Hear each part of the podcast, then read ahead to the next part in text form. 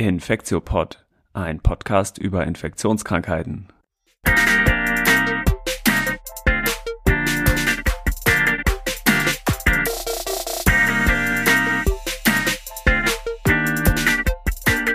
Ja, willkommen zur 47. Folge vom Infektiopod. Heute ist Dienstag, der 9. Februar 2021. Mein Name ist Till Koch und ich begrüße wie immer Annette Hennigs. Hi, Annette. Hi, guten Abend. Und außerdem dabei ist natürlich Elena Terhalle. Hi. Hallo. Ja, wir haben wieder einiges vor. Beim letzten Mal haben wir es schon angekündigt, dass wir heute eine Non-Covid-Folge als Schwerpunkt haben. Ähm, heute geht es um Tuberkulose. Und vorneweg wollen wir aber wie immer doch ein bisschen auf ein paar aktuelle und dementsprechend auch Covid-Sachen eingehen. Aber wie gesagt, der Hauptteil äh, soll sich heute um Tuberkulose drehen. Ihr habt es wahrscheinlich schon gemerkt, wir nehmen im Moment immer am Dienstagabend auf und das, das haben wir, hat sich so ein bisschen verschoben. Vorher waren wir bei Mittwoch, aber das wollen wir jetzt auch erstmal so beibehalten, sodass ihr hoffentlich dann immer Mittwoch äh, irgendwann im Laufe des Tages den fertig geschnittenen Podcast auf dem Podcast-Catcher eurer Wahl finden werdet. Mm, wenn ihr Feedback, Fragen oder Meinungen habt oder so, dann schickt das immer wie immer an info@infektiopod.de oder schreibt uns bei Twitter at infektiopod an.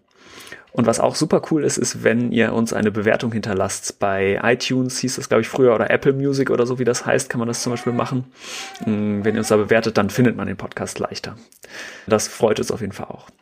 Gut, genau. Wir fangen mit aktuellen Covid-Meldungen an. Und zwar hat der eine oder die andere es wahrscheinlich auch in der Presse gehört, dass es so einen Ausbruch von SARS-CoV-2 bei Geimpften in einem Altersheim in Belm in der Nähe von Osnabrück gab.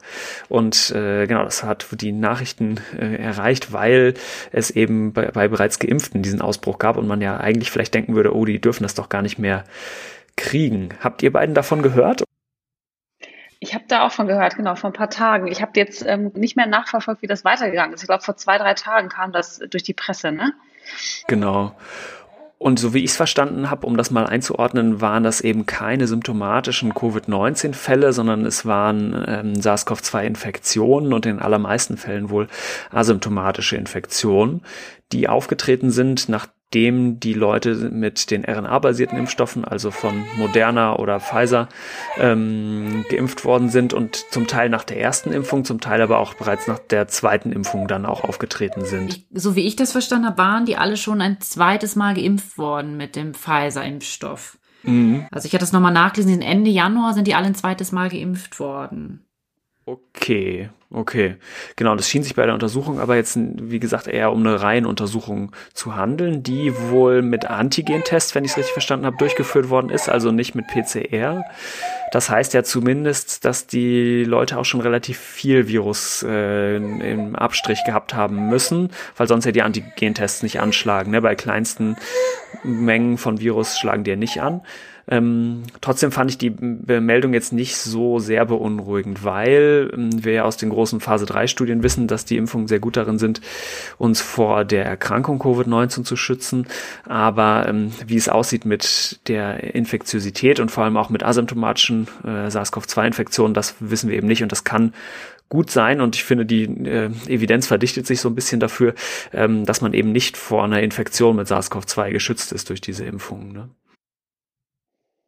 Genau, aber es ist natürlich schon ganz interessant. Also genau, das war ja der, die schnell, die Mitarbeiter wurden da wohl täglich getestet und einer ist dann positiv geworden. Dann hat man sozusagen alle, alle durchgetestet und dann hat man 14 Fälle oder zumindest war das der Stand von gestern rausgefischt und die waren alle asymptomatisch oder hatten ganz wenig Symptome. Also, ja.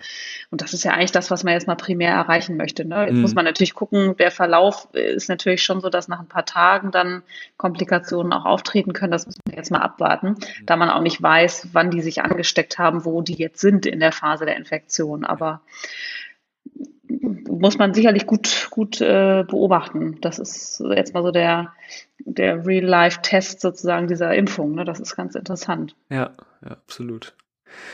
Genau, ein bisschen passend dazu ist vielleicht die nächste Meldung, die auch relativ prominent in den Medien gefeatured wurde. dass es nämlich auf einmal hieß, dass der Impfstoff von AstraZeneca nicht mehr gegen eine bestimmte Variante von SARS-CoV-2, also eigentlich gegen einen neuen Stamm, weil er jetzt ja wirklich auch neue Eigenschaften hat, wirkt gegen diese B1351-Variante, also die sogenannte Südafrika-Variante, dass der dann nicht mehr wirken sollte. Ne? Ähm, da gibt's glaube ich, auch nur so einen Pre-Preprint, also so eine, ähm, noch nicht mal ein Preprint, Preprint, sondern nur eine Ankündigung, dass es bald ein Preprint geben wird.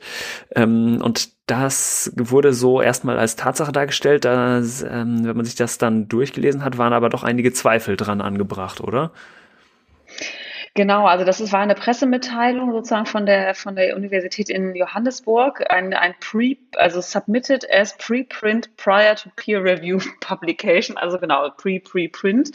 Und die haben Daten vorgestellt ähm, aus einer Studie von zwar knapp 2000 jungen, sonst gesunden äh, Probanden, wo sie festgestellt haben, dass ähm, in der ähm, Placebo-Gruppe 20 Fälle aufgetreten sind und in der Vakzingruppe 19, also keine Risikoreduktion oder 10 Prozent Risikoreduktion. Ähm, und zwar äh, waren das äh, reine B1.351 ähm, äh, Viren, ähm, so dass dann das sozusagen ähm, hochgekocht ist. Das wirkt überhaupt nicht mehr. Und Südafrika hat ja eigentlich schon eine Million AstraZeneca-Impfstoffe bekommen und haben die aber jetzt erstmal auf Eis im wahrsten Sinne des Wortes gelegt, mhm. ähm, weil man erstmal abwarten will, was, was da jetzt eigentlich los ist. Man muss sagen, äh, also es gibt die Daten noch irgendwie gar nicht. Ähm, die Studie hat auch überhaupt nicht geguckt, ob schwere Verläufe verhindert werden. Ähm, dafür war die Studie nicht ausgelegt. Und äh, man weiß ja, das hattest du, Till, glaube ich, nochmal rausgesucht, dass, ähm, oder das habe ich woanders gesehen, dass auch die, die, der Titer der neutralisierenden Antikörper bei dieser neuen Variante niedriger ist mhm. ähm, als bei den anderen Varianten. Also das mag schon sein, aber es war auch so, dass die Konfidenzintervalle sehr, sehr groß waren bei diesen, bei dieser Risikoreduktion. Also ich glaube, da muss man sich das, das wirklich jetzt nochmal angucken. Also und man muss auch sagen, gegen diese ähm, B117-Variante und auch die, die sonst äh, äh, hier zumindest in Europa ähm, vornehmlich vorhanden sind, wirkt er gut, der Impfstoff. Also das muss man vielleicht auch nochmal ganz klar sagen. Wir haben ja, also diese B1351-Variante ist ja jetzt noch nicht so auf dem Vormarsch hier. Mhm.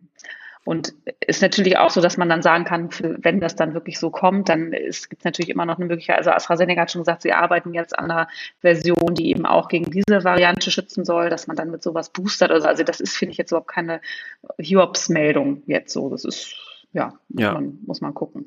Passt ein bisschen zu den Daten, die vorher, die du auch gerade schon angesprochen hast, die Moderna ja selber auch erhoben hat zu ihrem Impfstoff, dass sich da so eine sechsfache Reduktion der Antikörper-Titer oder so ergeben haben ne, bei Serien. Ja.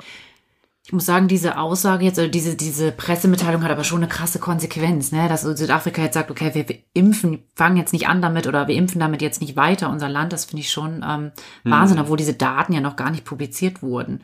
Ja. Und man einfach auch sagt, dass die eigentlich sehr zu wenige, ähm, die Power ja nicht ausreichend war, dieser Studie.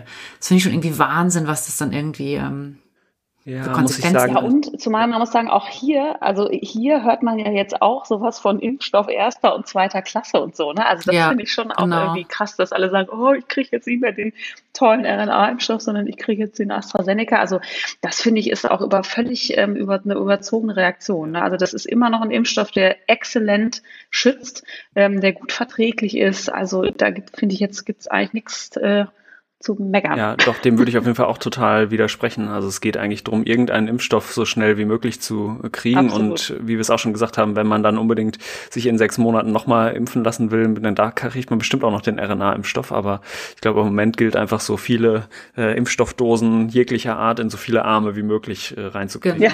Deswegen ja. finde ich also jetzt zumindest aus meiner Perspektive diese Entscheidung auch nicht ganz nachvollziehbar, dass das äh, in Südafrika beendet wurde.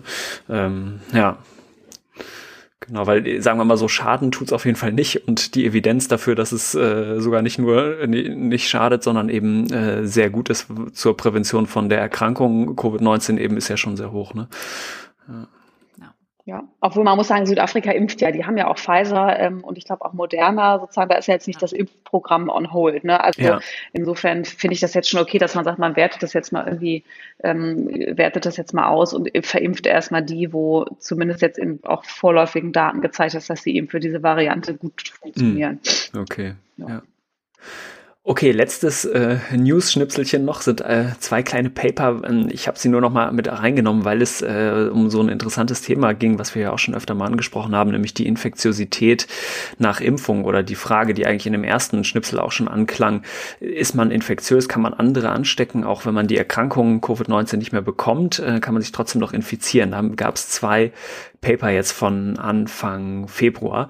Das eine ist ein Preprint, der auf medarchive.org erschienen ist. Der heißt Decreased SARS-CoV-2 Viral Load Following Vaccination. Der ist gestern erschienen im Preprint.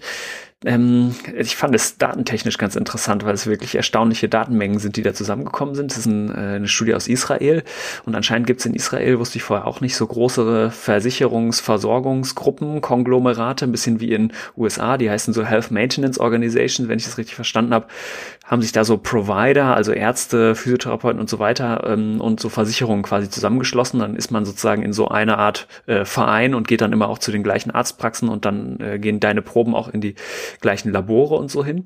Naja, und auf jeden Fall in einer von diesen äh, großen äh, Gruppen wurden jetzt schon 650.000 Leute geimpft in, bis Ende Januar. Und äh, die haben sich angeguckt, wie viel PCR-Tests auf SARS-CoV-2 noch positiv waren zwischen Ende Dezember und Ende Januar, also in einem Monat ungefähr von diesen 650.000 Leuten, weil die eben alle zentral in einem, in einem in einer Sorte von Laboren verarbeitet wurden. Und das waren zwar über 2.800, knapp 2.900 äh, Proben, die da untersucht wurden. Mm, und dann haben sie sich im Prinzip angeguckt, wie sich die CT-Werte, die ja umgedreht proportional sind zu der Viruslast, wie die sich verhalten und haben die im Prinzip verglichen von ähm, Leuten, die positiv auf SARS-CoV-2 getestet wurden direkt nach der Impfung, also sagen wir mal in den ersten zwölf Tagen nach der ersten Impfung und äh, die nah danach oder nach der zweiten Impfung zum Teil auch ähm, noch äh, positiv waren. Und was die gefunden haben, waren, dass die CT-Werte ähm, im Mittel höher lagen bei denjenigen, ähm, bei denen die Impfung schon schon mindestens zwölf Tage her war. Oder anders gesagt, dass die Reduktion, sie eine Reduktion der Viruslast ungefähr um den Faktor vier gesehen haben. Ne? Genau, das ist, wäre natürlich irgendwie ein erstes Signal vielleicht, dass es doch eben ein bisschen, bisschen die Infektiosität mindert. Muss man, ja. Spannend. Wäre ja schön. Genau, ich fand es ähm, gut. Also auf, ich glaube, als Einschränkung muss man sagen, dass die äh, Viruslast natürlich von ganz vielen anderen Sachen auch noch abhängen kann. Wie entnehme ich mhm. die Probe? Sie kann aber auch vor allem davon abhängen, zu welchem Zeitpunkt bin ich in der, ähm, in der Infektion. Genau. Das heißt, wenn sich da gesellschaftlich irgendwelche Dynamiken ändern, dass die Leute nicht mehr so schnell zum Arzt gehen oder so, könnte das auch durchaus Einfluss auf die Viruslast haben. Das glaube ich jetzt aber in dieser Studie nicht, dass das eine große Rolle gespielt hat. Ähm, trotzdem muss ich sagen, mein Fazit war so eigentlich ein bisschen ähm, negativ erstaunt erstaunt darüber, dass die Viruslast nur so wenig, also nur um einen Faktor von vier äh, gesunken mm. ist. Wenn diese Impfung jetzt wirklich sehr gut vor hm, asymptomatischer Infektion auch schützen würde, hätte ich da mehr erwartet eigentlich. Ne? Gut, aber ähm, vielleicht das nur so als ein, als ein Schnipsel, der ähm, zeigt, okay, die Viruslast sinkt nach ähm, Impfung, wenn ich mich infiziere, trotzdem, aber vielleicht nicht ganz so doll, wie er hofft.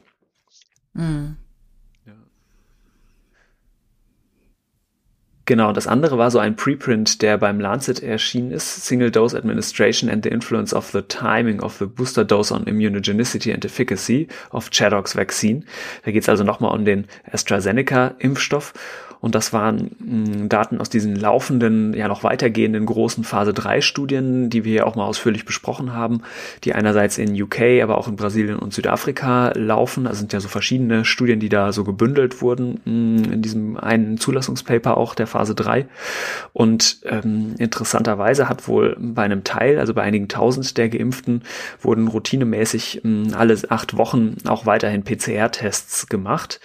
Und jetzt wurde in diesem Paper mh, eben geguckt, ob es zu einer Reduktion der äh, PCR-positiven, also asymptomatisch getesteten jetzt im Nachklapp der nach der zweiten Impfung gekommen ist. Und äh, die haben gesagt, okay, sie haben, wir haben noch 112 Fälle gesehen und haben sich dort dann auch den Case-Split angeguckt von der Vakzingruppe versus der Placebo-Gruppe. Und haben eben gesehen, dass der äh, ein Großteil der dieser Infektionen, die sie festgestellt haben, in der Placebo-Gruppe war, also 84 versus 28 nur in der äh, Vakzingruppe und haben daraus geschlussfolgert, dass ungefähr zu zwei Drittel, zu 67 Prozent mh, nach der ersten Dosis es eine Reduktion der äh, positiven PCR-Tests jetzt unabhängig von Symptomen oder auch im asymptomatischen Bereich gegeben hat. Ne? Also das ähm, ist jetzt sozusagen, da geht es jetzt nicht um die Viruslast, sondern es geht eher um die Häufigkeit des Auftretens von so einer PCR-Positivität, also vom Nachweis von SARS-CoV-2 nach der ersten Impfung. Ne? Genau, also auch hier das Paper gibt einen ersten Hinweis vielleicht darauf, ähm, dass so eine Impfung auch einen gewissen Anteil zumindest gegen eine asymptomatische Infektion haben könnte. Aber um mehr zu wissen, wie, wie viel genau, braucht man noch weitere Studien natürlich. Ne? Okay, das waren unsere News-Schnipsel im Eiltempo zu Covid-19. Ähm, der zweite Teil des Podcasts ist ja immer Feedback von Hörerinnen und Hörern. Wir haben wieder eine Mail bekommen, und zwar von Kai Uwe, der hat ja auch schon mal geschrieben, und der ähm, hatte verschiedene Fragen Fragen gestellt. Einmal, ähm, wie es sich mit der Impfung von Kindern verhält. Genau, da hat er eigentlich gefragt, welche Impfung die beste für Kinder wäre und ob man eventuell die Dosis anpasst, passen muss. Mm, so ganz generell kann es schon gut sein, dass diese Impfungen, die jetzt erprobt werden, auch bei Kindern zum Einsatz kommen. Ähm, man ist halt immer etwas zurückhaltend, damit äh, diese Impf Impfung generell bei Kindern zu testen, weil äh, Kinder ja immer eine etwas erhöhte Reaktogenität, also mehr, etwas mehr Nebenwirkungen auf Impfungen ähm, bieten können und man einfach generell natürlich in klinischen äh, Versuchen auch möglichst vorsichtig ist mit Kindern. Ähm, und deswegen tastet man sich da, glaube ich, so langsam ran. Ne? Die ähm, ersten Phase, die großen Phase 3 Studien von Moderna zum Beispiel haben ja auch schon 16 bis 18-Jährige eingeschlossen oder haben Probanden ab 16 Jahren eingeschlossen. Ähm, Pfizer hat, glaube ich, auch angekündigt, ähm, dass die jetzt schon auch ab, ab 12 Jahren ähm, Studien machen wollen. Ja, genau, Pfizer, genau, Pfizer und Moderna machen jetzt schon 12. Machen beide 16. schon. Also das läuft, glaube ich, schon, genau. Ja. Das sind so die ersten, die jetzt, die jetzt unter. Ich weiß ehrlicherweise aber nicht, wie das Regime ist, ob die eine geringere Dosis haben oder gleiche Dosis, das weiß ich, um ehrlich mm. zu sein, nicht. Ich genau. würde fast vermuten, dass man erstmal guckt, ob es auch mit einer geringeren Dosis geht, um die Reaktogenität ja. zu sparen. Das wäre jetzt, glaube ich, so ein sinnvoller Ansatz. Ne? Ja. Aber das wird auf jeden Fall noch dauern, ähm, also auch bis die zugelassen würden für Kinder. Also so schnell wird, wird die Kinderimpfung, glaube ich, erstmal noch nicht kommen. Ich glaube, das ist eher eine Frage von einigen Monaten als jetzt von einigen Wochen. Äh, die zweite Frage äh, ging um welche prinzipiellen Prinzipien beachtet werden müssen. Ähm, da war so ein bisschen die Frage, gibt es irgendwie Kontraindikationen bei äh, Immunsuppression, also bei Immunschwäche oder Schwangerschaft? Da war nochmal so ein bisschen die Frage nach den Vektorimpfstoffen, die ja keine Lebendimpfstoffe sind, die sind ja nicht replikativ, also das sind ja alles Totimpfstoffe, die da jetzt ver, äh, verimpft werden. Und ähm, ja, man muss natürlich sagen, in den Phase 3 Studien gab es natürlich gewisse Ausschlusskriterien. Schwangere insbesondere ist, ist mir so ein bisschen, liegt mir so ein bisschen am Herzen, weil ich glaube, da sind wir in Deutschland für mich persönlich ein bisschen zu zurückhaltend, ehrlicherweise. Also die Amerikaner, da hat ja die Infectious Disease Society, hat ja eine, eine Empfehlung rausgegeben, die tatsächlich gesagt hat, Schwangere sollen ähm, im Informed Consent die Impfung angeboten bekommen. Da sind jetzt auch schon wirklich zigtausende Schwangere geimpft worden. Ähm, da hat es jetzt keine Signale gegeben, dass es da mehr Komplikationen, mehr eine Anaphylaxie oder sonst was gibt. Ähm, das ist aber vornehmlich mit den RNA-Impfstoffen passiert, also mit dem Pfizer-BioNTech, soweit ich weiß. Und also die STIKO sagt ja, hm, und es gibt keine Daten und man weiß nicht und also sehr, sehr vorsichtig. Und das ähm, finde ich schwierig, weil natürlich mehren sich jetzt auch Signale, dass bei Schwangeren eben vielleicht doch ein paar mehr Komplikationen auftreten können, was den Schwangerschaftsverlauf angeht und auch den Verlauf von Covid-19. Und da, finde ich, sollte man auch die Schwangeren so ein bisschen mehr einbeziehen und nicht aus es ist immer eine schwierige Sache, aber ich finde jetzt tatsächlich, wenn eine Schwangere sagt, ich möchte diese Impfung haben, finde ich, sollten wir die nicht vorenthalten. Ja, ähm, absolut. Meiner Meinung nach, ja. ja. Und so sagt die STIKO ja auch so ein bisschen ver, verklausuliert, muss man sagen, ne? so im Gespräch mit, äh, mit den behandelnden Ärzten kann, im Einzelfall und so. Aber die IDSA, also die Amerikaner haben das relativ äh, aggressiv propagiert, dass das ähm, Genau, das, zumindest das für, für schwangere Personen, die ähm, einer bestimmten oder einer Hochrisikogruppe angehören. Ne? Also wenn ja, man zum genau. Beispiel ja, frisch schwanger ist ja. und äh, Frontline-Worker ähm, in, der, in der Notaufnahme ist, dann sollte man sich auf jeden Fall impfen lassen, ne? glaube ich. Ja, ja, ja. Genau. Genau, die letzte Frage war noch, ähm, ob bei Vektorimpfstoffen auch Anaphylaxie genauso häufig auftritt. Und das muss man klar sagen, bis jetzt nicht, ne? Also, sondern die Anaphylaxie schien tatsächlich, also diese, hatten wir hier, glaube ich, auch schon mal beredet, diese allergischen Reaktionen, die in der Häufigkeit von ungefähr 1 zu 100.000 ein bisschen seltener aufgetreten sind, schienen wohl vor allem bei dem moderner Präparat und vielleicht auch bei Pfizer, aber auf jeden Fall, wenn dann eher bei den RNA-Impfstoffen hm, aufgetreten zu sein. Und das scheint wohl entweder an diese so einer Trägersubstanz PEG oder an diesen Lipid Nanoparticles zu hängen. Das war so bis jetzt das, was ich gehört hatte dazu. Mhm. Ja. ja, genau. Okay. Jetzt haben wir die ersten zwei Blöcke sehr schnell abgehandelt, damit wir noch ein bisschen Platz und Zeit haben für äh, das große Hauptthema, oder? Die Tuberkulose. Ich freue mich ja ganz besonders, dass wir heute darüber sprechen. Könnt ihr euch ja vorstellen. Ne? Weswegen freust du dich besonders, Elena? Erzähl mal. Ach, ich, ich ähm, besonders, ich habe schon so lange was mit der Tuberkulose zu tun. Ich habe schon im Bereich ähm, meine Doktorarbeit geschrieben und arbeite ja am ähm, Forschungszentrum in Borstel und arbeite viel mit Tuberkulosepatienten und deswegen freue ich mich, dass wir darüber sprechen heute. Genau, man muss ja sagen, Borstel ist ja wirklich, äh, da sind ja die Tuberkulose-ExpertInnen äh, im Norden, vielleicht sogar in Deutschland, weiß ich gar nicht genau. Auf jeden Fall ist das der Tuberkulose-Expertenreich da, ne? Ja. Schon. Und wir wollen ähm, auch einen, mehr als einen Teil machen zu Tuberkulose, also mehr als eine Folge, weil sich das bei diesen großen Themen einfach angeboten hat. Und wir wollen ja auch versuchen, unter einer Stunde Gesamtlänge pro Folge eigentlich zu bleiben. Und anfangen wollen wir aber mit der Geschichte und dann eigentlich erstmal so ein bisschen einen groben Überblick machen. Ne? Und dann gehen wir vielleicht in weiteren Folgen nochmal auf Diagnostik ein bisschen genauer an und vielleicht auch nochmal ähm, auf nicht, nicht Tuberkulose, Mykobakterien und so weiter. Ne? Genau. Okay. Ja, ich fand ja tatsächlich die Geschichte besonders interessant von der Tuberkulose, einfach weil es ja, glaube ich, so ein Erreger ist, der wirklich schon seit Anfang der Menschheit oder so schon vor den Menschen überhaupt auf der Welt ist und eigentlich schon immer dabei ist und so eigentlich die größte Geißel vielleicht der Menschheit unter den einzelnen Pathogenen. Ne?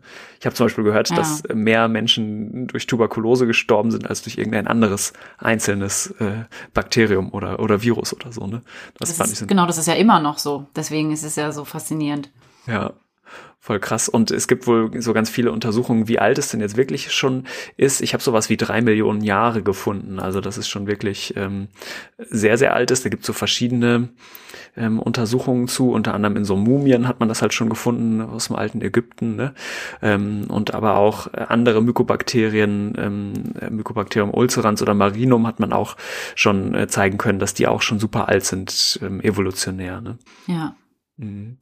Ich habe auch äh, gesehen, dass ähm, schon seitdem es eigentlich Aufzeichnungen gibt, ähm, man auch schon Aufzeichnungen über Erwähnungen von Tuberkulose gefunden hat. In der Bibel, im Alten Testament, im dritten Buch Moses, ähm, bei Levitikus steht zum Beispiel was dazu. Ähm, da steht irgendwas drin, das klingt so richtig, ich habe es mal rausgesucht, richtig schön nach Alten Testament, ähm, wo der Gott sozusagen androht, was er macht, wenn man nicht gehorsam ist. Äh, ich biete gegen euch Bestürzung auf, Schwindsucht und Fieber, die das Augenlicht zum Verlöschen bringen und den Atem ersticken. Also man merkt schon irgendwie, da geht's um äh, Schwindsucht, also um den alten deutschen Begriff dafür. Phthisis ist ja auch so ein griechischer Begriff, glaube ich, davon, der im Prinzip sagt, dass man äh, ja dünn wird und dahin schwindet und irgendwie so sehr kräftezehrend ist und der aber auch schon andeutet, dass es so ein ganz langsamer Prozess ist. Ne? Ja. Mhm.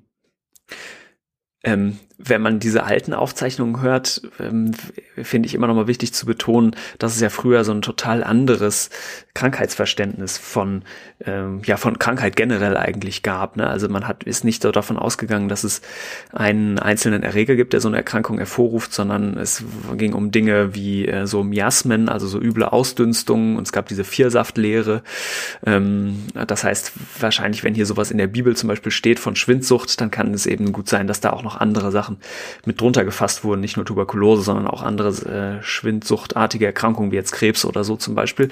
Aber ähm, sind halt doch viele Hinweise, dass es äh, Tuberkulose schon immer eigentlich gab. Ne? Wie häufig die war, ähm, weiß man allerdings nicht genau, einfach weil es eigentlich keine geordneten Aufzeichnungen so richtig über einen Krankenstand gab und eben weil das Krankheitsverständnis so ganz unterschiedlich war. Und aber ein Hinweis dafür, hm, dass Tuberkulose früher auch schon total häufig war, sind ähm, Aufzeichnungen über eine Erkrankung, die man Skrophulose auf Deutsch nennt oder Scrofula auf Englisch. Das ist auch so eine ganz spannende Geschichte, weil das ist wahrscheinlich ähm, eine Form der Lymphknotentuberkulose, also wo Tuberkulose Lymphknoten und zwar am Hals befällt. Und das kann eben so übel aussehende Läsionen machen. Also wenn man das nicht behandelt und es einfach so laufen lässt, dann können sich eben diese Halslymphknoten ähm, können dick anschwellen und dann zu so eiterförmigen Pusteln nach außen hin entleeren, eventuell auch noch so Fisteln bilden und so. Also alles ziemlich unschön. Wenn sie abheilen, hm, dann heilen sie so, können sie halt mit schlimmen Narben, die schlimme Narben hinterlassen und so entstellend äh, sein, ähnlich wie die Syphilis. Und ähm, über dieser Skrofulose, über die gibt's eben schon seit dem 11. Jahrhundert ziemlich viele Aufzeichnungen und Berichte weil nämlich angenommen wurde, aus irgendwelchen Gründen, dass Könige durch ihre Berührung diese Skrofulose heilen können.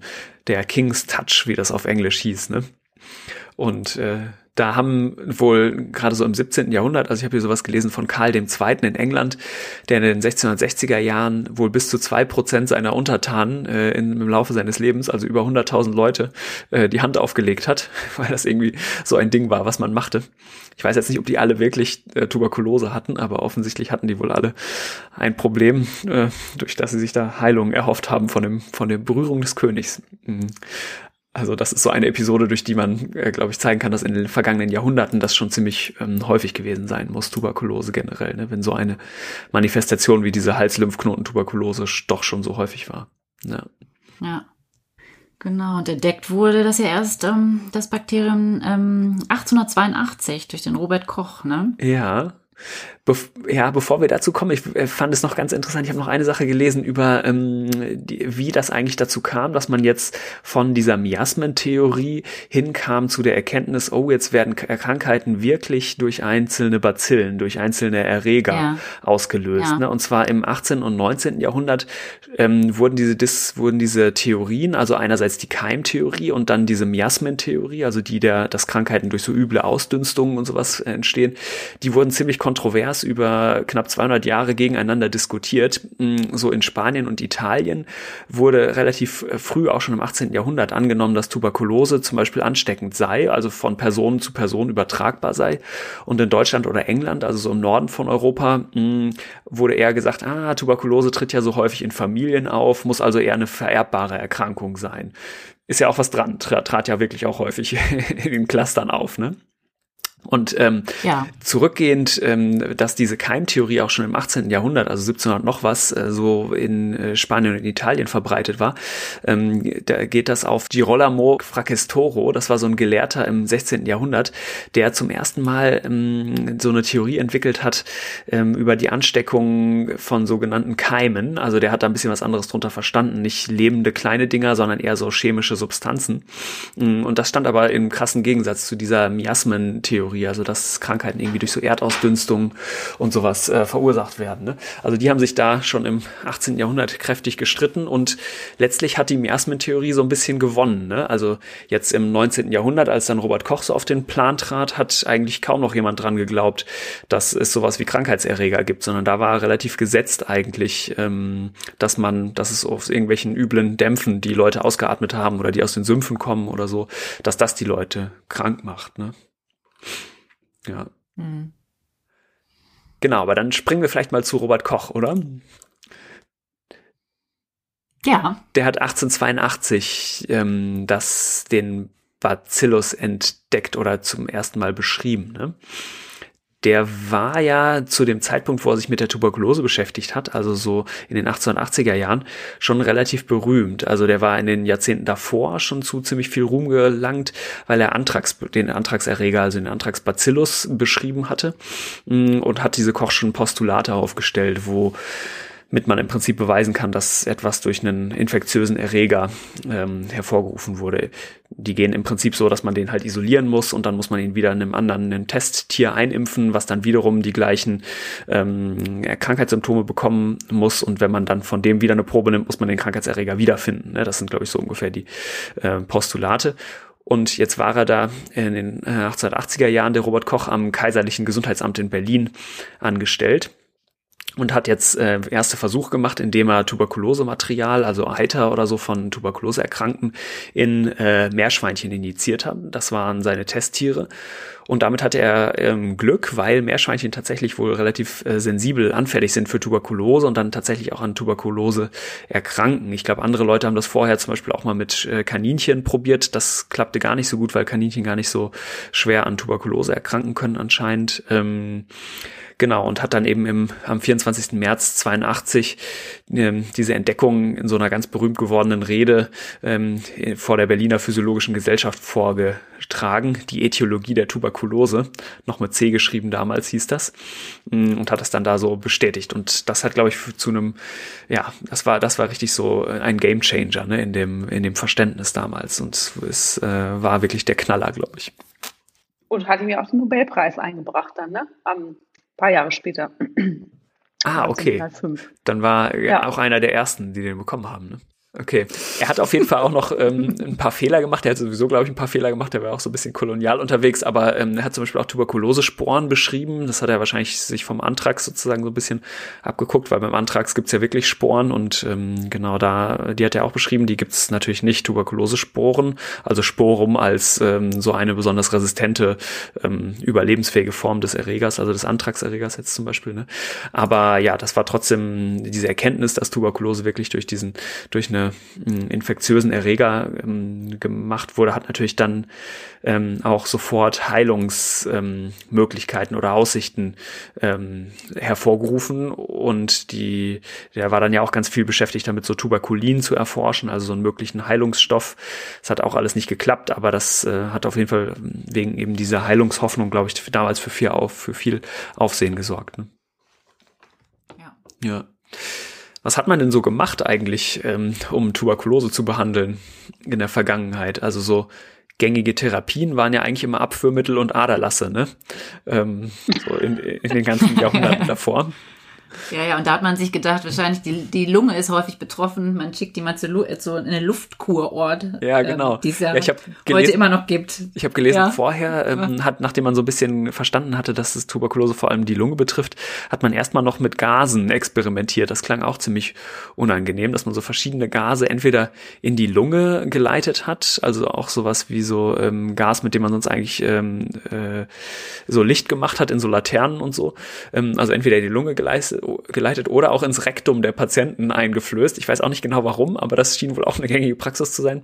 Und als herauskam, dass der ähm, Erreger, der Tuberkuloseerreger hitzesensibel ist, wurde die, äh, wurde wohl auch ziemlich heiße Luft benutzt. Also so, ähm, genau. klingt, klingt alles eher unangenehm, auf jeden Fall. Ja. Genau, und dann aber ganz spannend ist dieses Kapitel der äh, Luftkuchen oder der Sanatorien. Ne? Da wolltest du, glaube ich, gerade was zu sagen. Ja, ich weiß gar nicht. Ist das so spannend? Ich weiß es nicht. Ähm, ich meine, die Patienten sind auf diese Luftkohorte gefahren, ähm, um quasi dort zu liegen, an der Sonne, meistens an der frischen Luft. Und man hat gehofft, dass es den Patienten ähm, dadurch besser geht, dass sie dadurch sozusagen geheilt werden, weil die mhm. antibiotische Therapie, da kommen wir später ja noch zu, die kam ja wirklich deutlich ähm, später. Ähm, genau, also deswegen, es gibt ja unterschiedliche Luftkoorte. Ich glaube, der, der bekannteste, den die meisten kennen, ist Davos in der Schweiz. Ähm, da hat ja auch Thomas Mann das Buch drüber geschrieben, der Zauberberg. Ähm, genau, ein ganz bekanntes äh, Buch über die Tuberkulose. Ich muss ehrlich zugeben, ich habe es mir damals gekauft. Ich dachte, oh, jetzt mache ich eine Doktorarbeit über Tuberkulose, jetzt muss ich dieses Buch lesen. Ähm, es ist sehr, sehr schwere Kosten, finde ich. Ich weiß nicht, ob ihr beiden es gelesen habt. Nein, nein. Ich habe es ich hab's auch angefangen, aber ich bin auch ja, genau. gescheitert, muss ich sagen. Ich bin auch gescheitert, muss ich auch sagen, ja. ähm, weil es doch sehr langatmig ist. Ähm, deswegen so richtig, ähm, ich finde es interessant, dass diese Leute halt wirklich sich ähm, sage ich mal, es haben es gut gehen lassen in diese Luftkurorten. Auf jeden Fall war es ja die gut situierten, bei denen war das so. Ne? Das mhm. war natürlich nicht bei, bei, bei ähm, allen Gesellschaftsschichten. Ja, ja, ich glaube, es gab so Sanatorien, also es war ja so eine richtige Sanatorienbewegung dann, die, glaube ich, so im äh, 19. Jahrhundert da entstanden ist. Und zum Beispiel in den USA ähm, gab es auch nicht nur welche, die so sich so an die reichen Leute gerichtet haben, sondern zum Teil war das wirklich auch so äh, für die breite Bevölkerung äh, designt. Und für jetzt so ärmere Schichten der Bevölkerung könnte es ja durchaus wirklich einen Benefit gehabt haben, einfach weil sie aus diesen äh, schrecklichen Lebensbedingungen rausgekommen sind von irgendwie beengten Großstädten lüften und äh, in, in, in dunklen, kalten äh, Löchern sozusagen zu sitzen, was ja alles prima äh, Gedeihbedingungen für Tuberkulose sind. Ähm, und dementsprechend so gut durchlüftete, sonnige mh, hm, Areale, mhm. womöglich auch eine bessere Ernährung. Ne? Also da ging es ja um so fettreiche Ernährung ja. oft auch. Ähm, ja. Leichte, äh, moderate Belastungen in Form von so äh, leichtem Sport oder Spaziergängen oder so. Das schien wohl alles ähm, zumindest besser zu sein als die sonstigen Umstände. Ne? Mhm. Ja, und natürlich muss man sagen, dann konnten sie weniger andere Menschen anstecken, ne? Also dadurch, wenn sie in den Sanatorien waren, das muss man ja auch nochmal sagen. Genau, weil das war tatsächlich, glaube ich, auch eine Sache, die da so im 19. Jahrhundert aufkam, dass zum ersten Mal der Gedanke von Public Health, ne, also von so öffentlicher Gesundheitsfürsorge eigentlich aufkam. Also die Erkenntnis, dass Krankheiten eben nicht nur in dem einzelnen Individuen bekannt, be, ähm, be, bekämpft werden können, sondern dass sich Krankheiten durch Maßnahmen auf Bevölkerungsebene bekämpfen lassen. Ne? Also jetzt bei Tuberkulose zum Beispiel, indem man die Kranken zum Beispiel isoliert, sei es in den Sanatorien oder indem man alle Fälle meldet von Tuberkulose, indem man die Leute aufklärt, wie die Erkrankung überhaupt überhaupt überbreitet wird. Ähm, also ich glaube, das war schon ein großer, ein großer Faktor, warum das, warum diese Sanatorien und diese ganze Bewegung da was gebracht hat. Ne? Und das andere war natürlich aber auch, dass äh, zum ersten Mal da so soziale Determinanten von Gesundheit ähm, erkannt wurden und dann auch äh, behandelt wurden, in Anführungsstrichen. Also sei es jetzt Hygiene, ne, dass da wurden dann so Linoleumböden, glaube ich, zum ersten Mal eingeführt in diesen Sanatorien, ähm, die einfach, äh, dass die Erreger nicht so lange vielleicht ähm, auf sich beherbergt haben, wie jetzt zum Beispiel Holzfußböden oder so, ähm, dass, dass Abwasserleitungen eingeführt wurden, aber auch Ernährung, höhere Löhne, bessere Bildung und so, das führte, führte alles natürlich zu so einem kontinuierlichen hm, Rückgang der Tuberkulose. Man kann das auf so ähm, ähm, Graphen ganz schön sehen. Es gibt bei Wikipedia gibt so einen ganz coolen, der es jetzt für die USA mal zeigt, wo so von Mitte, also 1860 bis die, zu den 2000er Jahren die ähm, jährliche Mortalität an Tuberkulose aufgemalt ist. Und man sieht eigentlich, das ist fast eine gerade Linie, die so bis von 1860 bis 1960 relativ gerade eigentlich nach unten zeigt. Ähm, und zwar äh, fängt die an, schon relativ steil abzufallen, bevor der Tuberkulose-Bacillus 1882 überhaupt von Koch identifiziert wurde.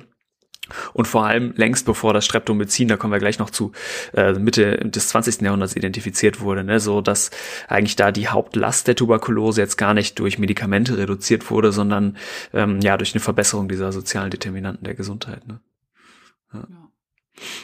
Ich habe auch noch eine von einer interessanten Theorie gehört, dann sind wir, glaube ich, vielleicht auch fertig da mit meinem Teil, ähm, ob es wirklich nur an den sozialen Determinanten lag oder mh, mm, was so ein bisschen dagegen spricht, ist nämlich, dass andere Erkrankungen ähm, wie Cholera und generell Durchfallerkrankungen nicht im gleichen Umfang zurückgegangen sind wie jetzt die Tuberkulose, die ja eigentlich auch von Dingen wie Hygiene und sowas äh, hätten profitieren müssen so dass es zumindest eine Theorie gibt, dass sich der ähm, Erreger im Laufe des 20. Jahrhunderts auch so ein bisschen an den Menschen weiter angepasst hat.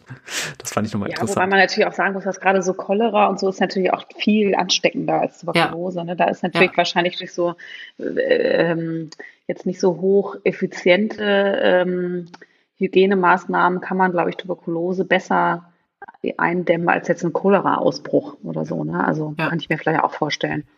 Ja, das glaube ich auch. Guter Punkt, ja. Gerade weil die Tuberkulose wirklich nur über Aerosole ähm, übertragbar ist, wenn jemand wirklich hoch ansteckend ist, ne? Und so eine Durchfallerkrankung ähm, ja über Nahrungsmittel und Schmierinfektion übertragen wird. Mhm. Das glaube ich auch.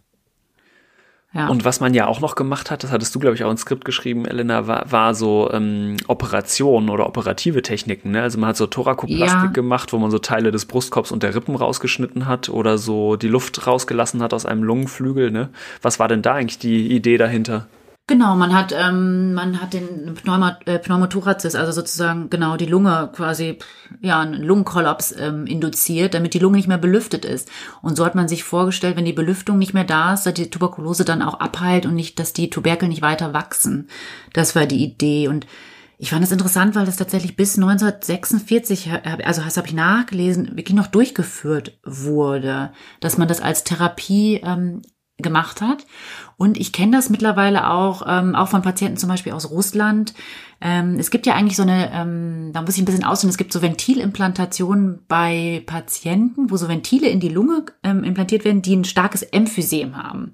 Das Was heißt, dass man quasi ein Teil der, genau, es ist, oh, wie drücke ich das denn aus? Das ist sozusagen, wenn das Lungengewebe sich, also weniger wird, rarifiziert wird.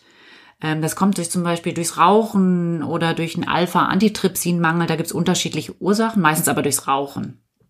Das ist so, wenn die Lunge ähm, so ganz so, so überbläht ist, ne? Wenn genau. die Luft so nicht mehr so richtig rausgeht aus der Lunge. Genau. Genau. Und da kann man so Ventile reinlegen, die quasi Luft aus dem Lungenflügel noch rauslassen, aber keine Luft mehr reinlassen. Und das hilft den Patienten dann.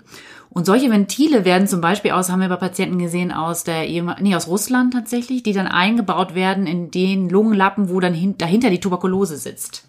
Also es wird auch noch weltweit angewendet, eine ähnliche Theorie wie damals halt dieser Pneumothorax ähm, angelegt wurde. Ja. Ähm, Finde ich irgendwie ganz interessant. Also das ist schon theoretisch eine therapeutische Möglichkeit. Ist natürlich heute Wahnsinn. Man würde natürlich nicht einen Lungenflügel ausschalten können. Ja oder wollen und ist natürlich jetzt auch obsolet durch die Medikamente, die wir ja. haben. Nee, genau, genau so würde ich es, glaube ich, auch bewerten. Also es ist nicht so, dass die Therapieform äh, keine Effektivität hat. Ne? Ich glaube, dass ähm, damit heilt man auf jeden Fall mehr Leute, als wenn man es nicht macht, aber eben zu einem ganz enormen Preis, der jetzt eigentlich überhaupt nicht mehr gerechtfertigt wäre. Ne? Genau, und was ich noch er erzählen wollte, einmal zu dem auch zu diesen ähm, Luftkurorten zu der Zeit gab es ja auch diesen blauen Heinrich. Ich weiß nicht, ob ihr beide das, ähm, ihr kennt das wahrscheinlich. Ich finde es irgendwie ganz abgefahren. Der blaue Heinrich ist ein, ein Spucknapf, ähm, den die Patienten dann damals sozusagen in der Tasche hatten. Das war so ein kleines blaues Fläschchen mit einem Deckel oben drauf, wo die Leute halt den Deckel aufmachen konnten und rein, ihr Sekret, Lungensekret reinspucken konnten und dann wieder zumachen konnten. Und ähm, selbst wenn sie es mal offen gelassen hat, das war so gebaut, dass wenn das umfällt, das Sekret aber oben nicht rausläuft. Und es war immer eine blaue Flasche, damit man halt nicht sieht, wie es aussieht. Mhm. Und das hatten die, das war halt so Usus, dass die Patienten das sozusagen in der Tasche hatten, um dann immer abzuhusten. Ähm, das finde ich irgendwie eine abgefahrene ähm, Vorstellung. Ist natürlich aber dann ähm, vielleicht auch trägt zur Hygiene dann dabei, wenn viele da sind, die irgendwie viel Auswurf haben. Ich finde diese blauen Fläschchen irgendwie ganz, ganz ähm, schön und dann die kann man sich auch in unterschiedlichsten Museen angucken. Genau. Kann man sich tatsächlich auch bei eBay kaufen, ja, blauer Heinrich, Klammer auf, gebraucht, Klammer zu. Also, hm. Mittlerweile müsste das Sekret vielleicht eingetrocknet sein, ja. Wahrscheinlich. Ja.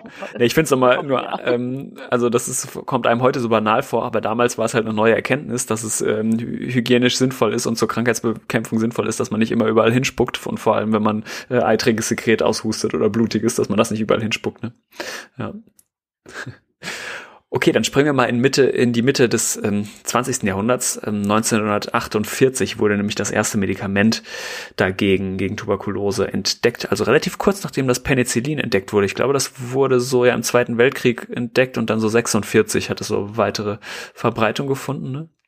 Also ich denke, ähm, Till, bevor wir zu den Medikamenten kommen, finde ich es noch total interessant, einmal auf die ähm, Idee der Impfung einzugehen, weil das war ja vorher schon dass sich da zwei Franzosen waren, das glaube ich, ähm, versucht haben, eine Impfung zu entwickeln. Stimmt, ja. Die BCG-Impfung. Die haben die, glaube ich, zwischen 1906 und 1921 ähm, entwickelt. Das waren ja schon mal, muss man sagen, Jahrzehnte, wo Impfstoffforschung ein bisschen wie heute vielleicht äh, total hip ja. und angesagt waren, nachdem Jenner sozusagen so große Erfolge damit ja erzielt hatte und, und andere danach auch. Ähm, genau, und diese, das hat aber eine Weile gedauert, ne, bis die BCG-Impfung ähm, so wirklich etabliert war. Genau, da gab es ja auch noch große Probleme. Also vielleicht einmal die BCG-Impfung, es ist ähm, von Al, ich glaube, Albert Camet und Camille Guerin, ist das richtig? Guerin, ja, genau. Guerin. ähm, entwickelt worden. Ja. Und die BCG ist aus einem attenuierten Mycobacterium bovis ähm, äh, Stamm entwickelt worden. Also Rindertuberkulose. Ja, genau, Rindertuberkulose, weil sie vor allem bei Rindern ähm, ähm, vorkam, aber die ja auch äh, Menschen infiziert. Ja. Genau, und die haben die entwickelt, erstmal als orale ähm, Impfung. Die ist dann 1921 ähm, genau, ist sie sozusagen verabreicht worden. Ähm, aktuell ist auch bis heute die einzige Impfung, die es überhaupt gibt. Das finde ich auch irgendwie Wahnsinn. Gegen es gibt Tuberkulose, noch keine andere ja. Impfung. Ja, ja, genau, gegen Tuberkulose, die aber mittlerweile in Deutschland ähm, nicht mehr verimpft wird, nicht mehr empfohlen wird. Ähm, früher wurde das noch gemacht und heutzutage wird sie auch nur noch Kindern geimpft und schützt, also soll von einer ähm, schweren Meningitis oder von einer disseminierten Tuberkulose schützen. Mhm. Also vor so einer Hirnhautentzündung oder eben so einer äh, schweren Verlaufsform, wie sie ja, vor allem genau. bei ganz immunschwachen Personen oder eben bei Kindern vorkommt, die so ganz häufig tödlich ist. Das ist so diese disseminierte Verlaufsform. Ne? Genau, und da wollte ich einmal nochmal an das Lübecker Impfunglück erinnern. Das hat die Tuberkuloseimpfung oder die BCG-Impfung sehr in Verruf gebracht. Und zwar war das damals so, dass in Lübeck ähm, Kinder geimpft wurden, und zwar Neugeborene. Und da sind 256 Kinder wurden geimpft. 1930 äh, war das und davon sind ähm, 77 Kinder gestorben und weitere 131 erkrankt. An Tuberkulose. Im Endeffekt, genau, an Tuberkulose. Und das war, der Grund war nicht die Impfung an sich, sondern dass die Impfung verunreinigt war.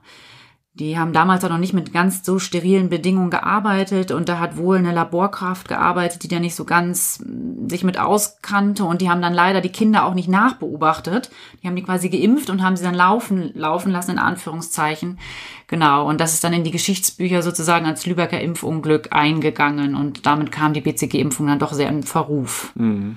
Genau, und verunreinigt wurde das eben durch die echte, in Anführungsstrichen, Tuberkulose, genau. ne, weil die eben die Tuberkulosekulturen und diese, ähm, die ähm, BCG-Kulturen, die haben sich, kamen sich irgendwie zu nahe, genau. Und dann hat man eben den Kindern einfach hochkonzentrierte Tuberkulose eingeflößt. ja, ja, Das ist natürlich ein Riesenunglück, ja. ja. Also. Ähm, in Bezug auf den BCG-Impfstoff sei nur noch einmal hier an die 26. Folge vom Infektiopod erinnert, ähm, wo wir ja auch eine, eine echte Expertin ähm, dazu stimmt. zu Gast hatten. Ne? Ja, stimmt. Die Kollegin Barbara Karlsdorf aus äh, genau, Borstel auch. Aus. Borstel. Ja, und Till, du wolltest gerne mit der Entwicklung der Medikamente dann weitermachen. ja, genau. Ich glaube, wir sind auch gleich durch mit, den, mit dem Geschichtsteil, aber ähm, Mitte des 20. Jahrhunderts, also 1948, ist das Streptomycin eben entdeckt worden, also äh, relativ kurz nachdem das Penicillin 1946, glaube ich, auf den Markt gekommen ist. Also auch eins der ersten ja, antimikrobiellen Medikamente, was man so entdeckt hat. Ähm, da gab es wohl so auch die, tatsächlich die erste randomisierte, kontrollierte Studie, die wohl durchgeführt worden ist, so habe ich es jetzt zumindest gelesen. Ähm, in UK auch von dem äh, britischen äh, Medical Research Council. Und genau, die konnten da eben recht überzeugend eine Wirkung zeigen und es ähm, hat aber nicht mehr so lange gedauert, bis dann auch sich schon direkt Resistenzen gebildet haben. Und das fand ich auch interessant, dass dann eben schon sehr früh äh, bei der Tuberkulose auf eine Kombinationstherapie mit anderen dann auch neu entwickelten Antibiotika gesetzt wurde und das ja im Prinzip dann auch ähm, zum ersten Mal angewandt wurde, dass also gegen einen Keim mehrere äh, verschiedene Mittel Mittel kombiniert worden und das ja auch bis heute eigentlich ähm, einen großen Erfolg hat und bis heute ja einen, ähm, ja das Rückgrat eigentlich von einer, von jeder Tuberkulosetherapie ist, dass man eben nicht nur ein Medikament nimmt, sondern dass man viele verschiedene Wirkstoffe kombiniert. Ne? Übrigens, die Sanatorien sind dann so in den 50er Jahren ähm, langsam ausgestorben. Es gab dann wohl auch eine randomisierte äh, Studie, die gezeigt hat, dass wenn man Kombinationstherapie Medikamente nimmt, dass Sanatorien dann nicht besser sind, als einfach zu Hause zu bleiben und die Medikamente zu nehmen. Okay. Das war wohl so ein bisschen der Todesstoß der Sanatorien. genau, schade. Und ähm, prinzipiell ist die ähm, Inzidenz der äh, Tuberkulose weltweit dann ja deutlich gefallen und dann ist sie aber so in den 1980er Jahren mit der äh, HIV- und AIDS-Pandemie wieder ganz schön ähm, nach oben geschnellt. Ne? Und mittlerweile, um vielleicht den Geschichtsteil zum Abschluss zu bringen, ist ja ähm, Tuberkulose bei HIV-PatientInnen äh, der Nummer eins Killer eigentlich und auch weltweit wieder total verbreitet oder immer noch. Ne?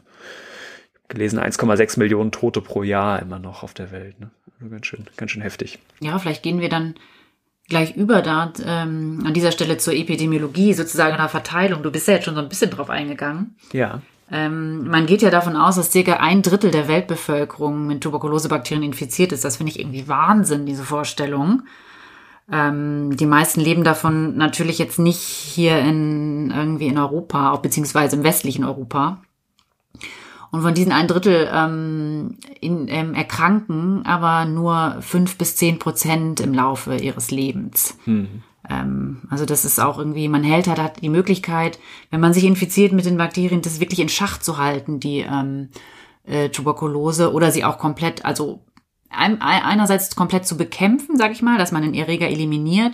Andererseits kann halt so ein Gleichgewicht entstehen, dass man infiziert ist, aber die ähm, Erkrankung nicht ausbricht ähm, das finde ich irgendwie total ähm, spannend an der Tuberkulose, diese Vorstellung, dass sie da irgendwo sitzt, ähm, in irgendwelchen Kavernen nennt man das ja in der Lunge und ähm, quasi so oder in irgendwelchen kleinen Lymphknoten und dann sich so ein Gleichgewicht bildet zwischen Immunsystem und Erreger, die sich quasi ja. in der Waage hält das zeigt auch schon so ein bisschen ähm, die Dynamik des Erregers, dass es eben nicht wie sonst ähm, jetzt zum Beispiel Bakterien, die so eine Hirnhautentzündung auslösen, typischerweise so ist, dass sie eben so ganz, ganz schnell die Erkrankung machen und man dann entweder überlebt oder eben dran stirbt, sondern dass es halt so wirklich was total langfristiges ist und die Erreger sich total lange abkapseln können und äh, aber noch lebend bleiben und dann quasi nur auf die passende Gelegenheit warten, um wieder auszubrechen. Ne? Aber bei den allermeisten ja. Menschen geht sehr gut. Ne? Also wie du schon gesagt hast, über 90 Prozent äh, merken dann eigentlich nichts davon. Ne?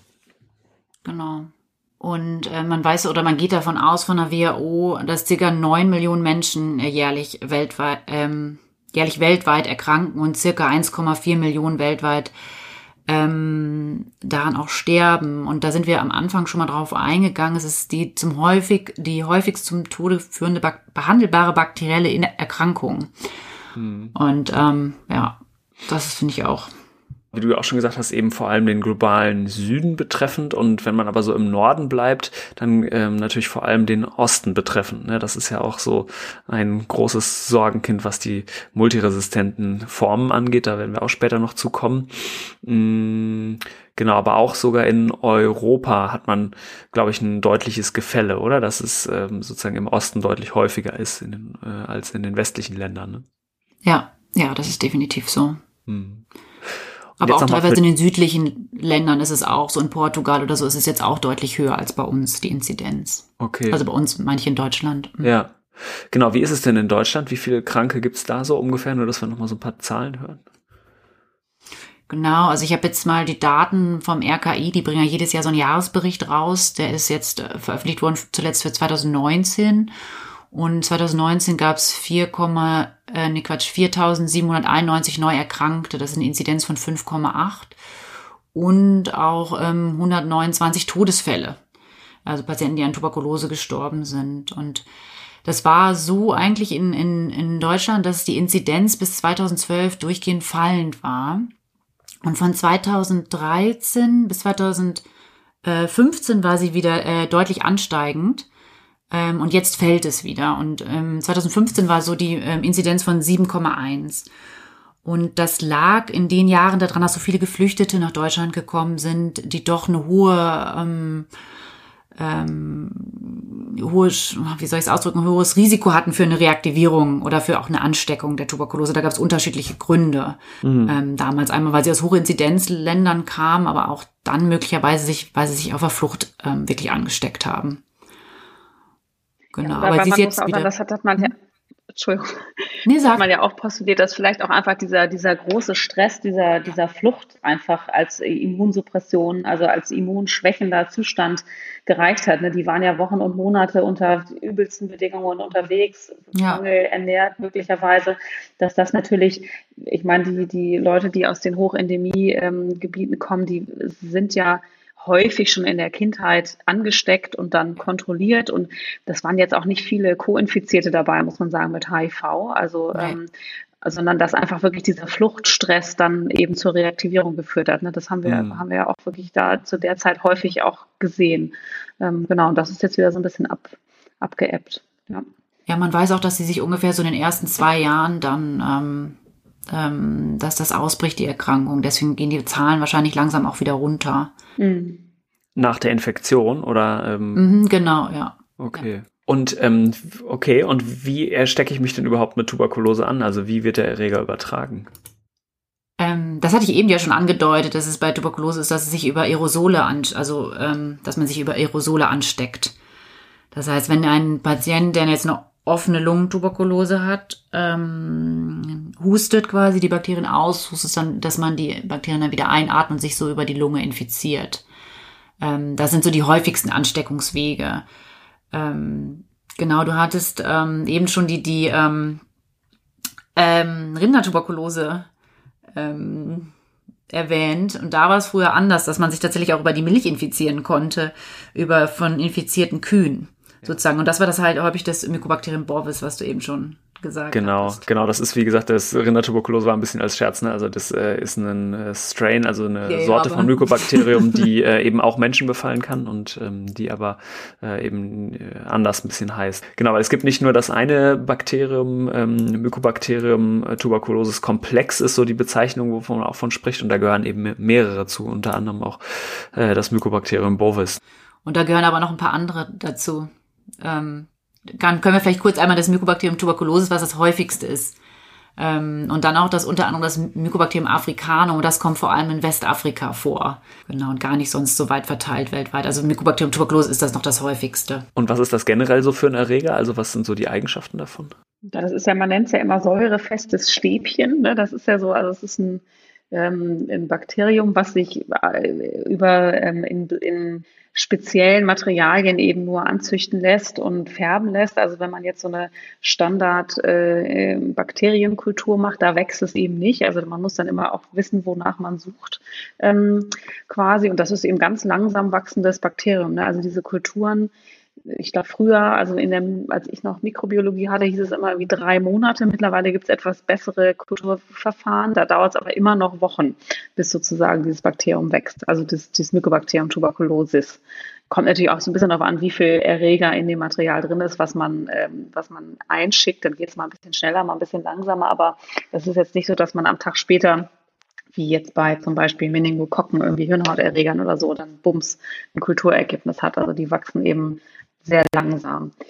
Ich wollte noch einmal kurz auf die, ähm, auf die äh, ähm, na, Symptome eingehen. Wir hatten ja gesagt, das ist eine Aerosolertragung. Man hört ja immer von dieser Lungentuberkulose. Das ist auch die häufigste. Also drei Viertel der Fälle sind Lungentuberkulose.